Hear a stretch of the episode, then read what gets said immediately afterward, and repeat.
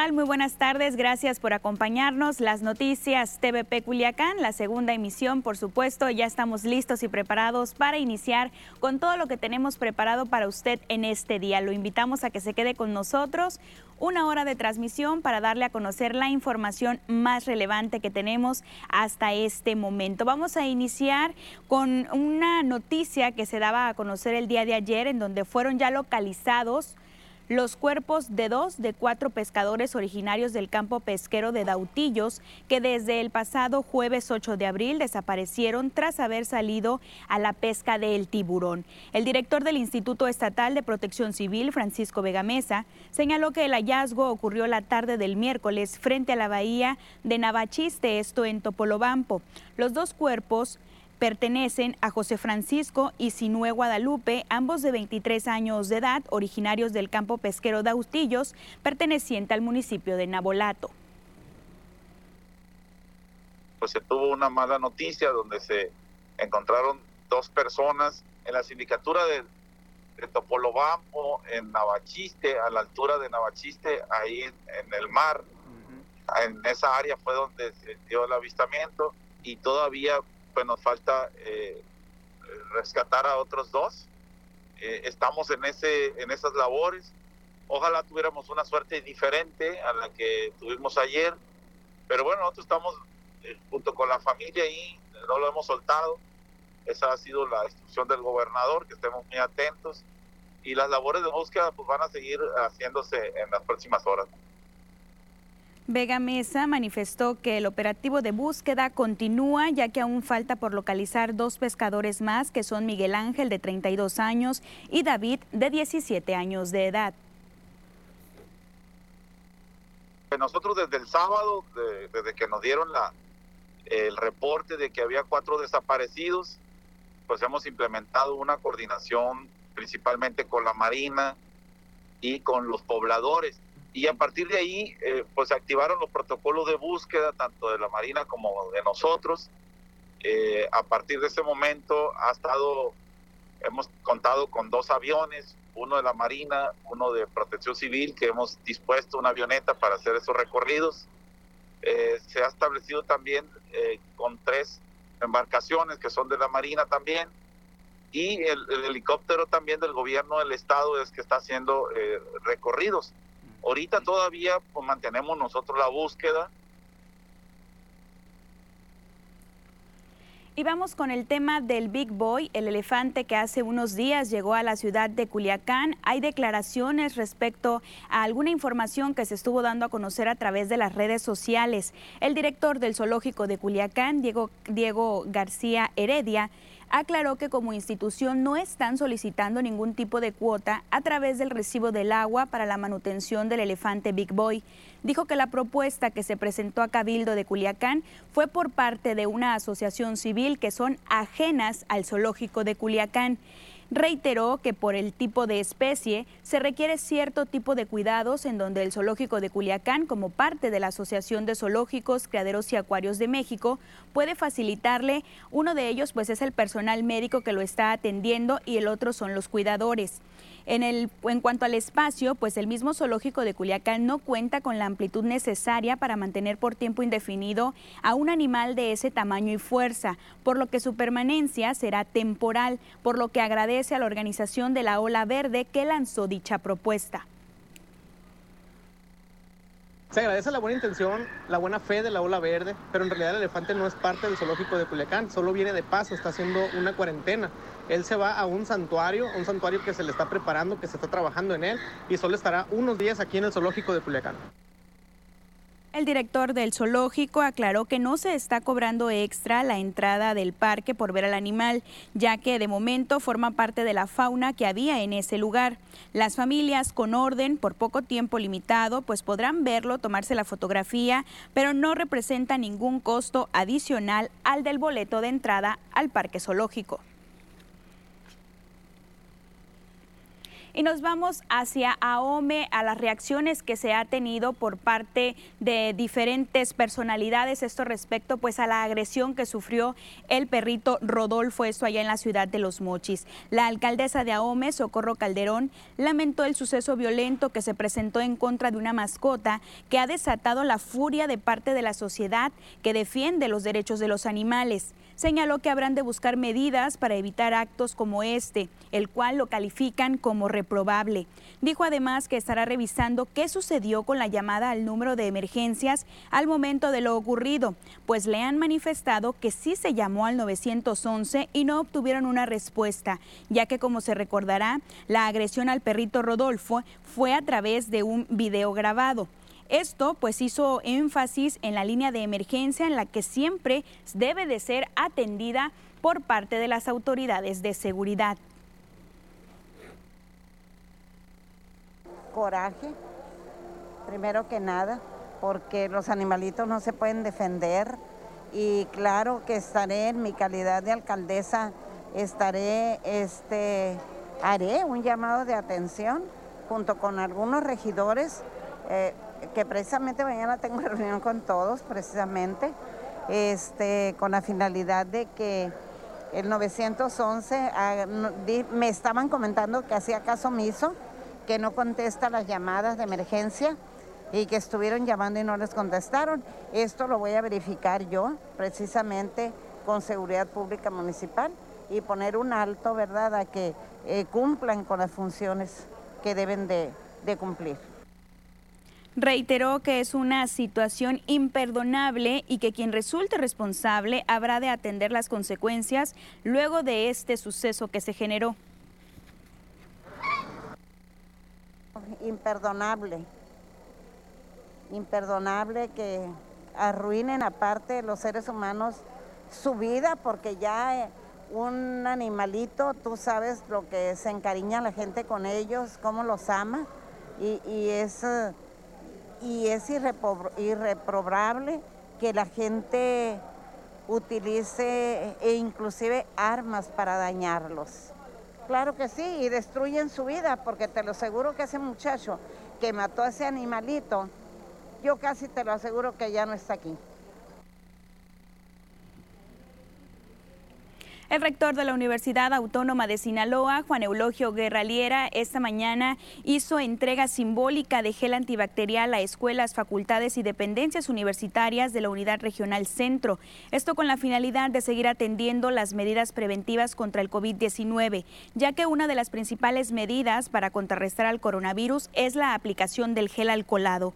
Guerraliera señaló que hasta este momento se han entregado 80 toneladas de gel que ha sido producido por los mismos de la Facultad de Ciencias Químicas Biológicas de la Universidad Autónoma de Sinaloa. Señaló que los cerca de mil brigadistas de la universidad han participado en las jornadas de vacunación en el estado de Sinaloa. De ellos, 760 son de la ciudad de Culiacán. Como una de las medidas preventivas esenciales que fue el lavarse constantemente, aparte de con agua y jabón las manos, con gel alcoholado, eh, con más de un 70% o al menos un 70% de alcohol y que esto permite evitar la transmisión, el contagio de lo que es el, el coronavirus sumado a otras medidas preventivas. Esto lo hemos venido realizando con mucho entusiasmo, pero además no solo lo hemos distribuido al interior de la universidad, sino que con diferentes corporaciones de seguridad, de salud, Avanzamos con la información en el tema COVID-19 coronavirus y nos vamos a el panorama, cómo se encuentran las cifras, la actualización en las últimas 24 horas, aquí las tenemos para usted. Los confirmados al COVID-19, la cantidad de 2.291.246 personas, de ellos las personas que han fallecido, la cantidad de 210.812, de los confirmados, los que se mantienen activos, 26.776 y afortunadamente tenemos más de un millón de recuperados en México al COVID-19. Nos vamos hacia el estado de Sinaloa, como se encuentran también estas cifras proporcionadas por el área de salud. Los confirmados 37.279, los sospechosos 575, las personas que han fallecido es la cantidad de 5.917 y afortunadamente tenemos más de 31 mil recuperados al COVID-19. Por cada uno de los municipios, representando los de mayor números de contagios, tenemos a OME con 65. Nos vamos rápidamente a Culiacán con 111, que ha tenido una ligera disminución, pero aún así se sigue pintando de color rojo. 24 para El Fuerte, 33 para Guasave, 41 en Mazatlán y rápidamente Salvador Alvarado y Nabolato también están representando con 11 casos positivos.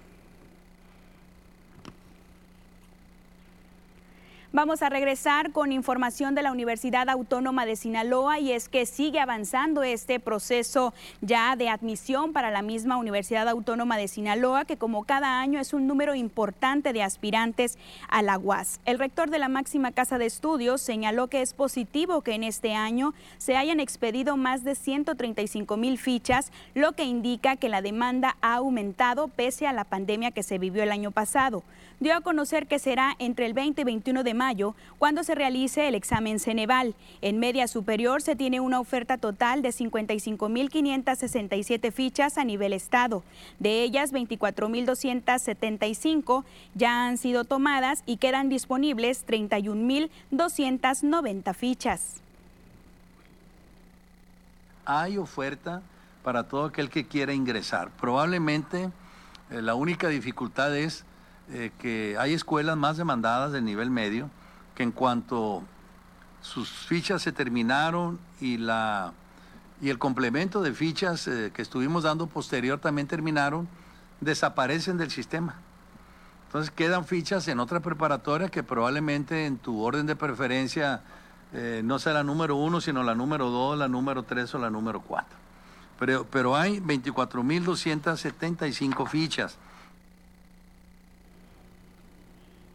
Continuamos con el tema educativo, pero no tan agradable respecto a estas manifestaciones que se han estado realizando por parte de maestros y maestras que cubren plazas de vacantes definitivas. Este día se manifestaron en las instalaciones de CEPIC con el único objetivo de hacer notar su inconformidad, ya que muy a pesar de que existían los lineamientos en donde ellos estarían concursando también para estas plazas que estaban cubriendo, las autoridades emitieron una nueva convocatoria en donde no les da certeza a esta certeza laboral. También los mismos docentes se manifestaron y aseguraron que ellos ya contaban con un 50% de la evaluación y aplicarían examen para la evaluación en el objetivo de obtener una plaza. Sin embargo, tras emitir esta convocatoria, la Secretaría de Educación abrió el proceso de selección de manera general, prácticamente desplazando al grupo de manifestantes.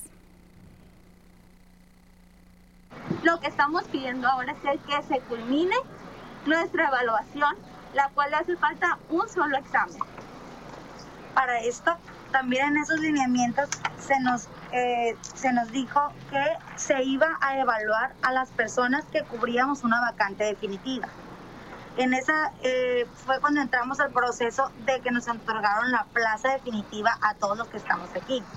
Ahora lanzan el 13 de abril los nuevos lineamientos, los cuales son los que van a regir el examen que a nosotros no se nos ha aplicado desde el proceso 2021. En estos nuevos lineamientos se dice que nos van a evaluar a todos los participantes en el proceso 2021, cuando aquí en los lineamientos que lanzaron el 27 de junio del 2020 dice que solamente se nos iba a evaluar a los que estamos cubriendo una vacante definitiva. Eso es lo que nosotros venimos a pedirle respuesta a UCICAM Sinaloa que cumpla lo que fue su lineamiento 2021, 2020, perdón, que fue el que nosotros eh, firmamos cuando entramos a este proceso, no el que acaban de lanzar. Acompáñenos a nuestra primera pausa, regresamos con más.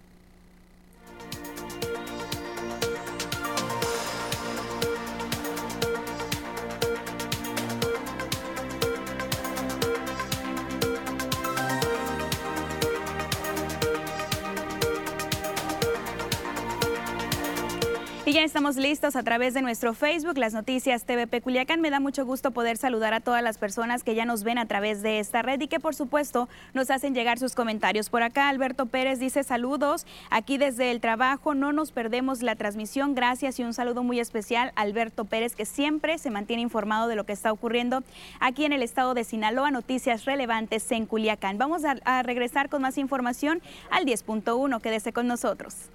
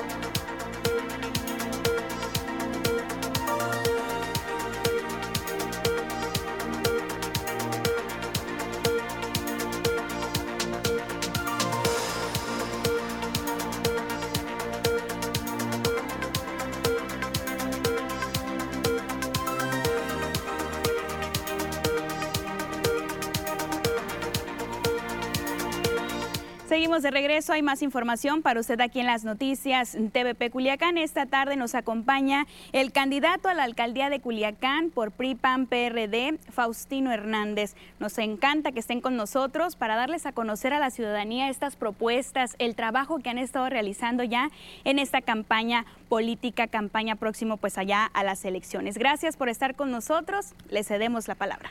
Muchas gracias, Imelda. Primeramente agradecerte la invitación que me das para estar esta TV, TVP, las noticias. Y la verdad, pues muy contento de estar una vez con ustedes, porque no es la primera vez ni la última que quiero estar, porque sin duda ustedes juegan un papel muy importante en la comunicación y sobre todo de aquí nos está viendo todos los culiacanenses aquí pues para que nos cuente un poquito a dónde ha visitado, qué es lo que ha hecho, qué le dice la ciudadanía que está necesitando, principalmente pues los culiacanenses, en dado caso de que usted llegue pues al poder. A ver, Imelda, nunca dudes que voy a llegar, primeramente te voy a interrumpir. Yo soy un hombre convencido que voy a llegar, voy a ganar, porque he tenido el encuentro no de ahorita con una sociedad incluyente, con las colonias, con las sindicaturas, con los fraccionamientos, y sobre todo he ido a los sectores vulnerables, pero sobre todo los sectores importantes, que todos son los sectores productivos, sectores económicos,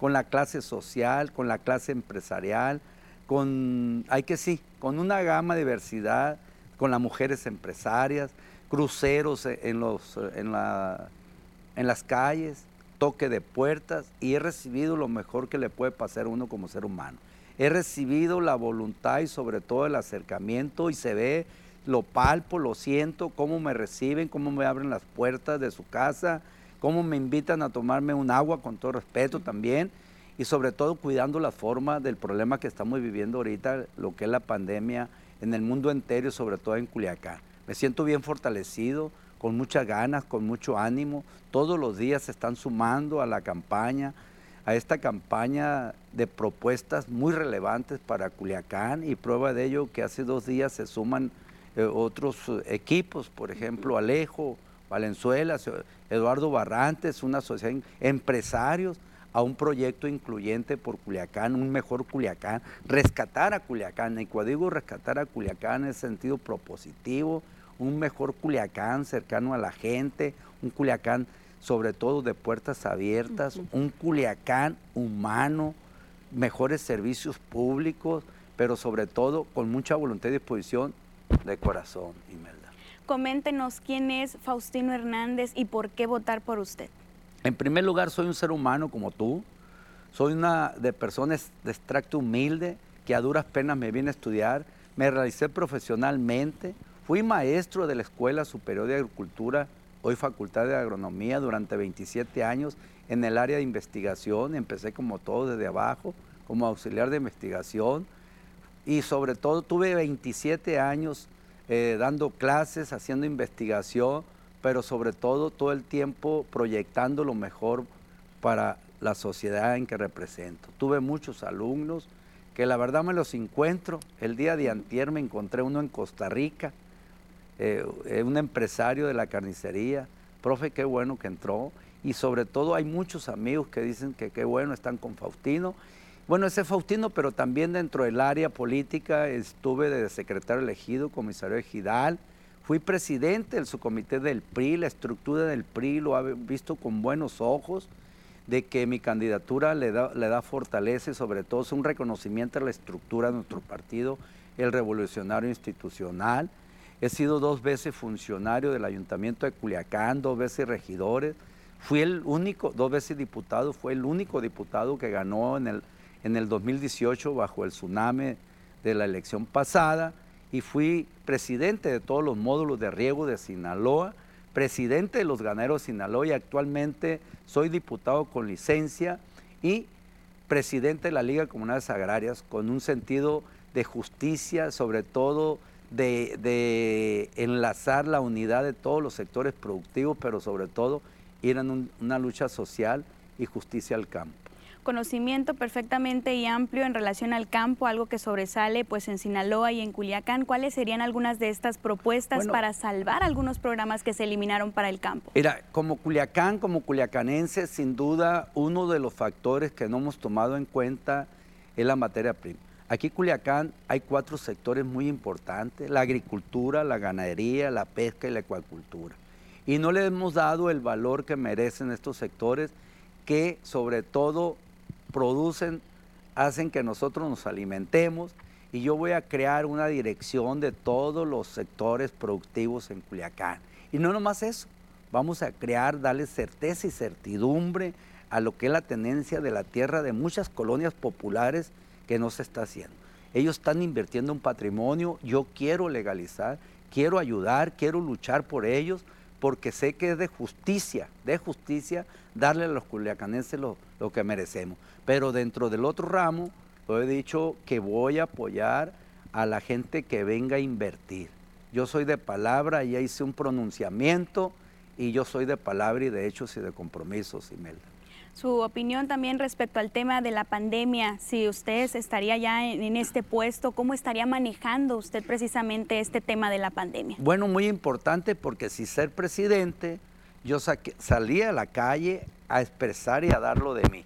Yo como diputado, y no era de, del centro, simplemente hice un programa que se llama Fortaleza Humana, donde acudía a muchos centros de, de acopio, acudía a muchas colonias populares, muchos fraccionamientos, porque la gente tenía necesidad. Y la necesidad más apremiante era la alimentación. Yo busqué un esquema de buscar el cómo sí, con muchos amigos como dirigente de la liga, muchos horticultores, empresarios, se sumaron a ese proyecto de ayudar a los culiacanenses. Sumado a eso, Imelda, hice un programa de sanitizar los hogares, autos, camiones, eh, colonias populares, fraccionamientos, sin costo alguno, con puro sentido humano y calidad. Y eso lo hice de corazón. Si eso hice hoy, en el pasado, siendo presidente municipal, voy a estar de cerca. Un Culiacán merece un Culiacán cercano, sensible, humano y cuando está por encima los intereses de sus ciudadanos, que es la salud, es muy importante. La salud es principalmente cuidar la salud de nuestros representados. Y todo se puede cuando hay voluntad y disposición. Yo traigo voluntad, traigo disposición, muchas ganas de trabajar, por eso voy con todo, Imelda. Voy al rescate de Culiacán e invito a todos los culiacanenses que vean a Faustino Hernández el proyecto de inclusión, de inclusión a una sociedad incluyente, donde las mujeres, los jóvenes y los hombres de trabajo tendrán lo mejor de Faustino Hernández. Un gobierno de puertas abiertas, un gobierno cercano a la gente. Faustino Hernández, candidato a la alcaldía de Culiacán. Le agradecemos que haya estado con nosotros en este espacio informativo para dar a conocer quién es usted y las propuestas. Se nos termina el tiempo, candidato. Muchas gracias, Imelda. Así rapidito, agradezco a la alianza, a esta candidatura común, Acción Nacional, al PRD y, a mi partido, pero sobre todo agradezco a los ciudadanos. Y estoy al millón y pasadito y puro Culiacán y puro Sinaloa, Imelda. Muchísimas gracias. Nos vamos a una pausa y regresamos con más.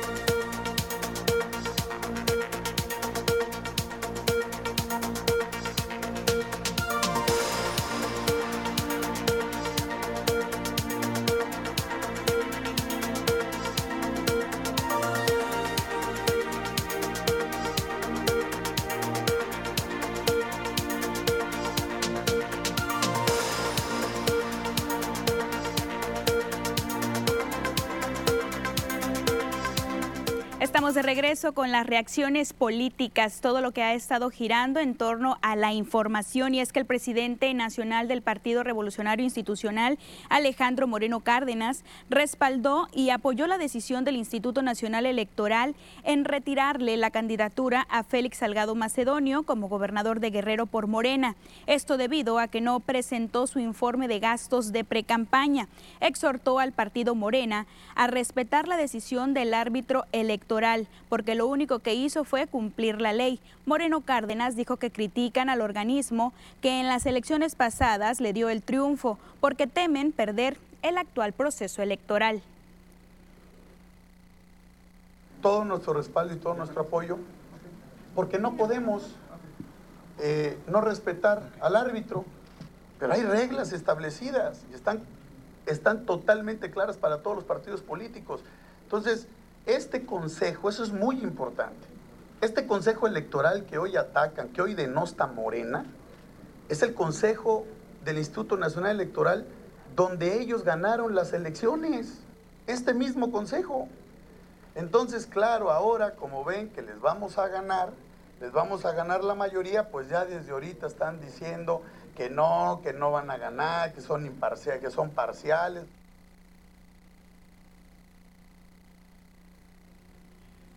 Por su parte, Mario Zamora el día de ayer también estuvo recorriendo la comunidad de Chinitos Angostura y en medio pues de esta nutrida rodada con jóvenes, el candidato a gobernador de la Alianza Va por Sinaloa se declaró listo para el primer debate que organizará el Instituto Electoral del Estado de Sinaloa, esto el próximo 22 de abril, ejercicio en donde quedará claro quién tiene la mejor propuesta y representa un proyecto claro de futuro para Sinaloa.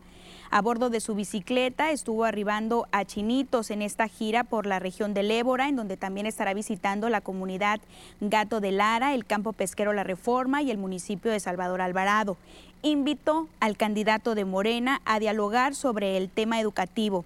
Dice así, ¿no? Que se junten él y Cuen agarrados de la mano para que nos inviten. Dice que la comunidad académica está en los profesores, está en los maestros, en los investigadores, en los padres de familia y en los estudiantes. Paralelamente, en un diálogo transparente abierto fue lo que señaló el candidato de la coalición PRI-PAN-PRD.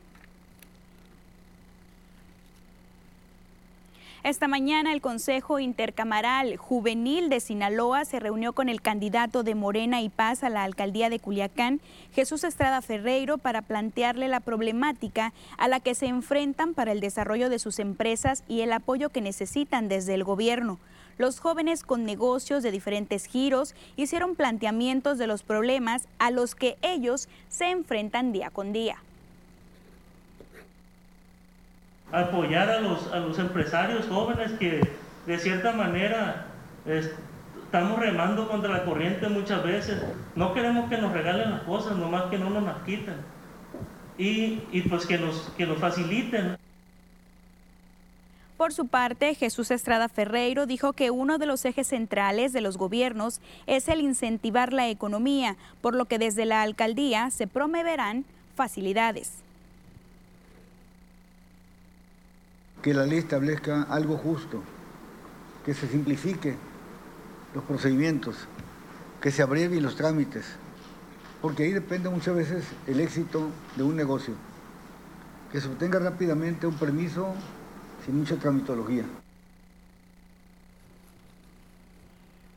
Y el presidente del PRI aquí en Sinaloa, Jesús Valdés Palazuelos, dio a conocer que estarán muy atentos a denunciar la intromisión de funcionarios públicos en el proceso electoral en beneficio de candidatos, para que se abstengan a utilizar los programas, recursos y el trabajo municipal a favor de un candidato, que no utilicen el trabajo que tienen que hacer el municipio y los servicios que deben de presentar y prestar a la misma ciudadanía en función de la agenda de los mismos candidatos. Nuestro líder nacional hacía un llamado a todos los funcionarios públicos en general, federales, estatales, municipales, para no intervenir de ninguna manera, ni mucho menos hacer uso de recursos públicos para ayudar a ningún candidato. Desde aquí nosotros replicamos este mensaje. Valdés Palazuelos dio a conocer que desde el día de los registros de los candidatos a la fecha han interpuesto 15 recursos de queja ante la autoridad electoral por diversas situaciones en distintos municipios. Hemos presentado muchas, como unas 15 ya, en diferentes, Culiacán, Mazatlán, en el norte, diferentes en el tema de los registros que para nuestro punto de ver los abogados están mal registrados la reelección debe hacerse por el mismo partido, no por otro partido. A través de las transmisiones en Facebook y por supuesto en Zoom se ha dado a conocer diferentes plataformas. En este sentido, pues el mismo presidente del Instituto Nacional Electoral, Lorenzo Córdoba, defendió la imagen que el INE tiene ante la ciudadanía mexicana y dijo que la respuesta eh, se tuvo mediante el censo que realizó el INEGI, esto el año pasado. El INEGI acaba de publicar los resultados de la INCUSI, de la Encuesta Nacional de Cultura Cívica, que se levantó a finales del año pasado, en donde se refleja que el INE es la institución civil, del Estado mexicano con mayor credibilidad entre la ciudadanía. Solo después del Ejército y la Marina, que están en primer lugar, y de la Guardia Nacional, que tiene alrededor de 60%, con 59.8%, está el INE.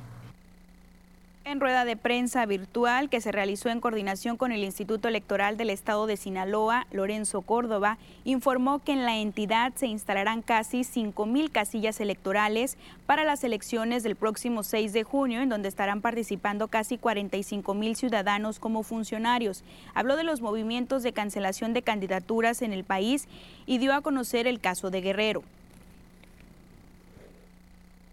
El INE, en, el caso de una famosa este, candidatura, en el caso de Guerrero, encontró que se habían gastado 19 mil pesos que no se habían reportado. Pero eso no quiere decir que fue lo único que se gastó. Nadie sabe a ciencia cierta cuánto se gastó porque no se presentó el informe. Para eso debía haberse presentado el informe reportando cuánto se había gastado. Al no presentarse el informe se impide la fiscalización y eso es una falta que la mayoría del Consejo General consideró que era grave sobre las diferencias que se han ventilado que el presidente López Obrador tiene con el titular del INE, Lorenzo Córdoba dijo que no, que no hay ese distanciamiento. Yo entiendo que el presidente este, eh, es un actor político y el INE, vuelvo a insistir, no entra en discusión con ningún actor político. Eh, eh, respeta mucho a los actores políticos. Respecto al presidente, sí quiero decir, confío mucho en lo que ha venido insistiendo, es decir, en su compromiso democrático y que en, que se ajustará, como todos los servidores públicos, a las reglas del juego. No tenemos ninguna polémica con el presidente de la República, al contrario, faltaba más. Por su parte, el candidato de Movimiento Ciudadano, Sergio Torres Félix, se encontraba en la ciudad de Los Mochis acompañado de los candidatos de ese partido a los diferentes cargos de elección popular y criticó el gasto que calificó como de excesivo en cuanto a la propaganda política por parte de sus contrincantes, así como las acciones que vienen realizando y en ese sentido destacó que la autoridad correspondiente debe revisar los topes de gastos de campaña. Denunciando el dispendio de las campañas de las alianzas Paz Morena y el PRIAN. Es grotesco el despilfarro en espectaculares, vehículos, gasto en encuestas que están haciendo estas dos alianzas. En una época de tantas carencias y necesidades, de tanto desempleo y miles de negocios quebrados, es un acto falto de solidaridad y sentido común. Rocha se dice del pueblo, pero no mueve un solo dedo para defender a la gente. Destacó que entre sus propuestas está la habilitación del transporte público exclusivo para mujeres, ya que dijo es un tema que mucho le han estado reclamando en su recorrido por la entidad. La seguridad para ese sector dijo que habrán de crear condiciones para la protección de mujeres y de la familia. Por eso, mi gobierno tendrá camiones exclusivos para uso de mujeres, conducido por mujeres, porque es hora que desde el gobierno las, las cuidemos y las protejamos. No más asaltos, acosos, agresiones, insultos e intentos de asesinato en el transporte público, en la calle, en el hogar y en el trabajo. Y el también candidato a la gubernatura por el estado de Sinaloa, Rubén Rocha Moya, lamentó que el Instituto Nacional Electoral esté a favor del PRI-PAN-PRD ante la cancelación de candidaturas a Morena en Guerrero y Michoacán. Rocha Moya, en cambio, reconoció que confía en el Instituto Estatal Electoral de Sinaloa como autoridad electoral del estado de Sinaloa, pero también se señaló que el árbitro electoral, en este caso el INE, actúe en contra. Criticó el actuar de los consejeros votando a favor de la cancelación de candidaturas, los cuales dijo están en contra de la cuarta transformación. Creo en el Instituto Electoral Local. El INE está dando mucho que eh, desear o que temer con su conducta a nivel nacional, por ejemplo, al partido que más le ha quitado candidaturas es a Morena y el caso de Michoacán y de Morel, de, de Guerrero, donde vamos muy adelante. Acompáñenos a pausa, regresamos rápidamente con más información en las noticias TVP Culiacán.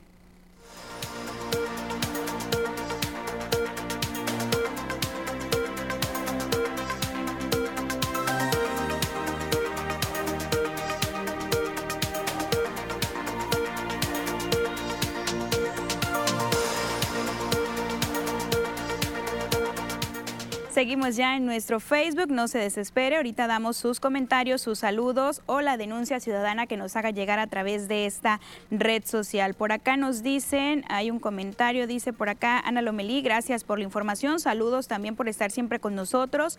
Silvia Cruz Carrillo, por acá también eh, Josefina Santillán, Andrés Gamboa, Luz del Carmen Bastidas, Liliana Corbera dice saludos para Berenice Corbera, gracias Liliana por estar con nosotros, le enviaremos este saludo a nuestra compañera camarógrafa de TVP. Gerardo Tejeda por acá también se une. Eduardo Figueroa. Eh, por acá Jesús FL, un saludo también. Najar Yacir, que está con nosotros. Mercedes Calderón. Liliana Corbera, ya dimos ahorita su saludo y su comentario. Gracias por estar con nosotros, a todas y cada una de las personas. Coméntenos eh, los temas relacionados con la política que hoy en día dan mucho de qué hablar en cuanto a las propuestas que puedan estar presentando todos y cada uno de los candidatos. Nos gustaría también conocer su opinión. Por acá, Fran Alejandra dice saludos desde Chile. Gracias por estar viéndonos a través de esta transmisión especial que nos acerca un poco más a toda y cada una de la población. Regresamos con más información. Ya viene Avisaira Ispuro con los deportes.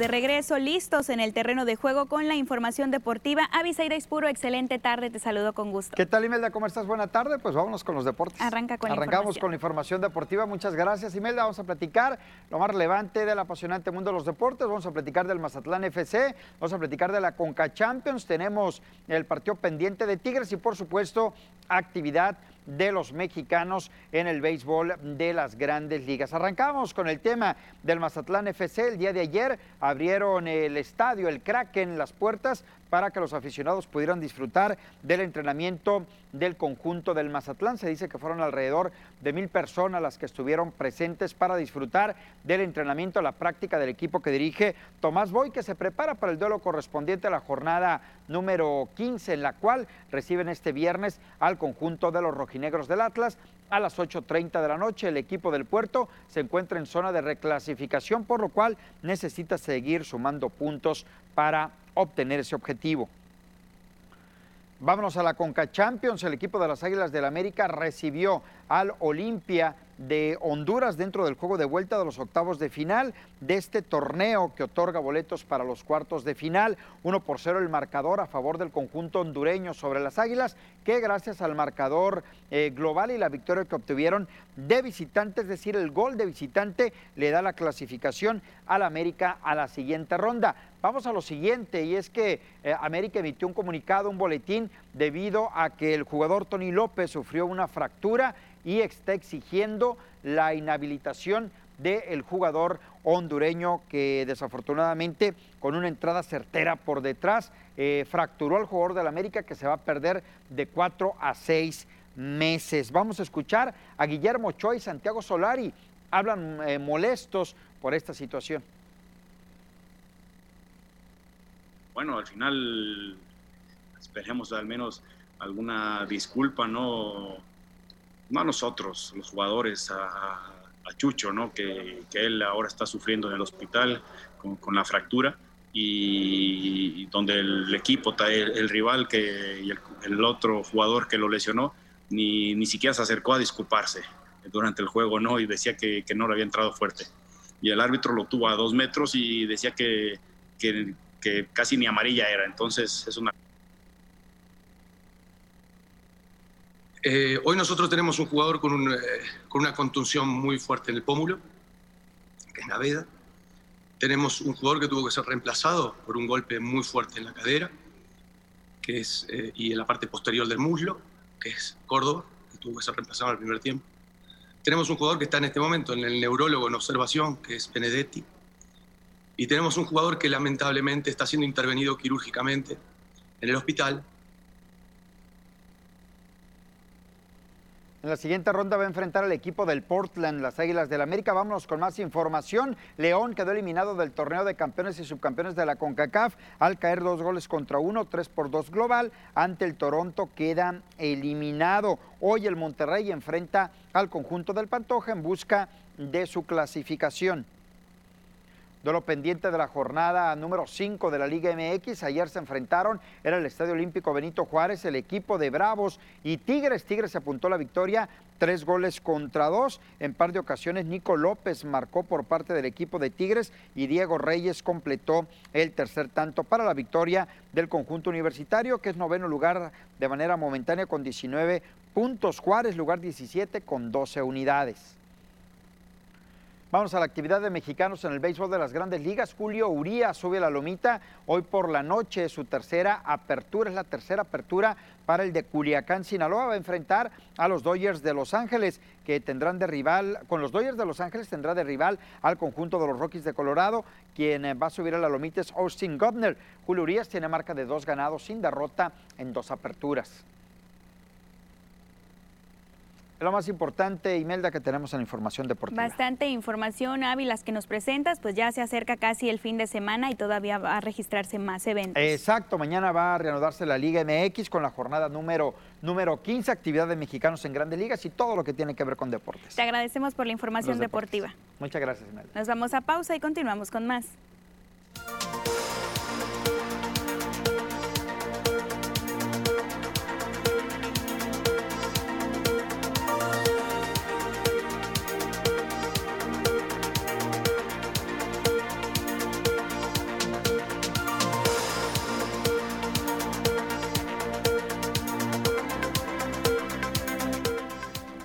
En Facebook platicando de la información deportiva, aprovechando que tenemos aquí a Bisaira Ispuro con todo lo que ha estado sucediendo, principalmente pues de Urias, que dijiste que este día nos ibas a dar información. Sí, hoy lanza Julio Urias, ¿no? Va por su tercera victoria. Ha sido un muy buen arranque del de la Higuerita Culiacán, eh, con dos victorias en dos aperturas, una muy buena efectividad de carreras limpias permitidas, ha ponchado a nueve rivales, ha lanzado 12 entradas y dos tercios, es decir, el camino ha sido muy bueno por parte de Julio Urias, Dave Roberts, el manager le ha dado eh, una buena oportunidad de ser abridor, el cuarto en la rotación, y veremos si hoy puede concretar o continuar con ese buen paso eh, en caso de obtener la victoria. Va ante los Rockies de Colorado, por ahí de las 8 de la noche con 10 minutos arranca el partido. Pues ya estaremos esperando los resultados. Avi, te agradecemos por todos los detalles de la información. En los deportes y media y hasta mañana. Regresamos con más al 10.1.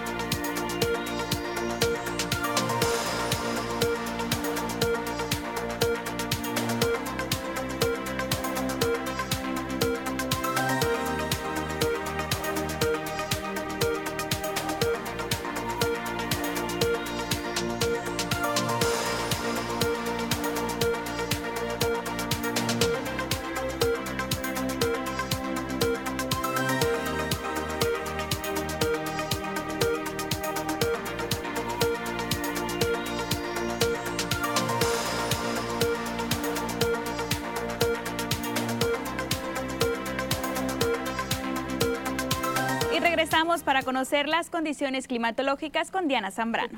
Claro que sí, Mela, si gustas comenzamos para conocer qué nos esperan los próximos días. Vamos contigo. Claro que sí, comenzamos con el mapa nacional para conocer las temperaturas actuales en algunos puntos importantes del país. Comenzamos en Tijuana, actualmente con 18 grados, el cielo despejado, al igual que La Paz con 28 grados centígrados. Ya para Guadalajara, la condición de cielo que se mantiene despejada con 30 grados, al igual que en el sector de Acapulco. Y ya para finalizar, actualmente en Mérida, ojo, tenemos una temperatura que alcanza hasta los 39 grados, pero la condición de cielo que se mantiene mayormente nublada. Pasamos a conocer las temperaturas actuales en nuestro estado, en Sinaloa, comenzando en Culiacán. Aquí tenemos una condición de cielo que se mantiene despejada, calor para el día de hoy con 32 grados, las precipitaciones todavía que se mantienen al 0%, la humedad se mantiene baja al 21% y bueno, ya en la noche se prevén 15 grados para la capital. Ya para Guamuchil, actualmente igual la condición de cielo que se mantiene despejada con 33 grados, las precipitaciones al 0%. En la noche se prevén solamente 13 grados para el sector de Guamuchil. Más al norte, en Guasave actualmente, el cielo igual que se mantiene despejado, también tenemos calor para el día de hoy con 31 grados, seguirán incrementando para los próximos días. Las precipitaciones al 0%, en la noche tenemos 13 grados para el sector de Guasave.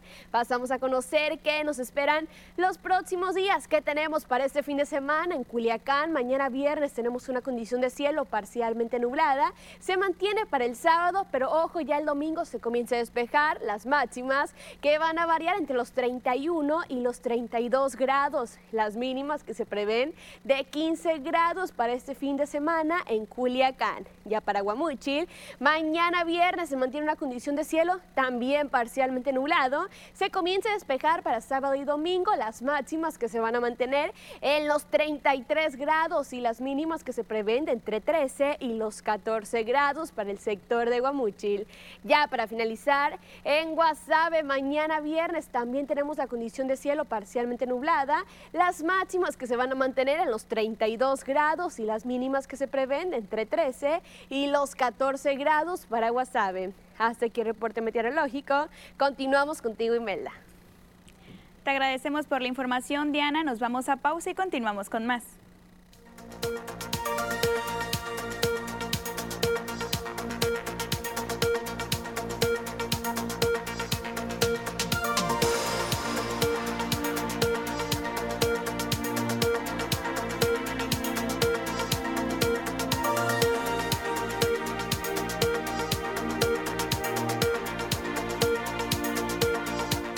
Nuestra última parte del Facebook, las noticias TVP Culiacán, por acá saludamos a Daniel León, dice buenas tardes, saludos al equipo de TVP, un cordial eh, saludo, gracias también por su comentario, Daniel, con gusto le damos lectura.